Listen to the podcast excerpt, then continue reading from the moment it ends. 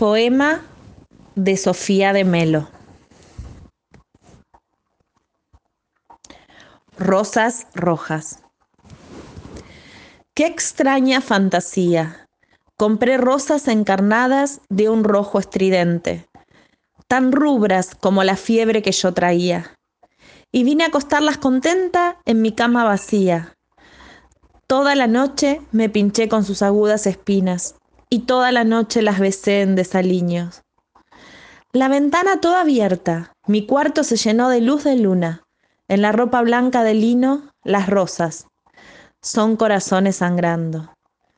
Mueren las rosas deshojadas, las maté, apretadas a manos llenas. El alba, el alba, vino a despertarme, vino a despertarme. Voy a morir y no consigo desprender de mis deseos las rosas encarnadas que mueren destrozadas en la furia de mis besos.